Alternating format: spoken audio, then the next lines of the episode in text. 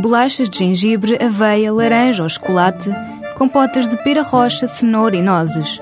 Sabores de outrora já esquecidos, sabores daquelas épocas em que as receitas se guardavam na memória e tudo se fazia com a arte de bem fazer para bem saber. As bolachas e as compotas caseiras de Zira são hoje a imagem de marca do Cadaval, uma vila do distrito de Lisboa. Mas a história de Alzira Silva é também um doce exemplo de coragem. Há seis anos ficou desempregada depois de a empresa de têxteis onde trabalhava ter falido.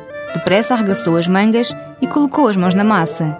Apostou naquilo de que mais gostava e sabia fazer, ou seja, cozinhar.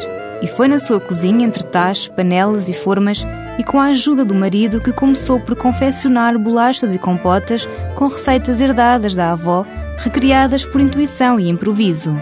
Nascia assim uma empresa de deliciosas bolachinhas, biscoitos, bolos, geleias e compotas, que é hoje um verdadeiro sucesso em Portugal.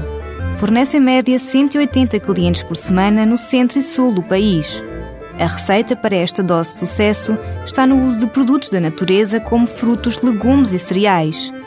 As premiadas bolachas de laranja e sésamo de Zira caracterizam-se pelo sabor inconfundível e refinado das bolachas caseiras com um travo suave a laranja.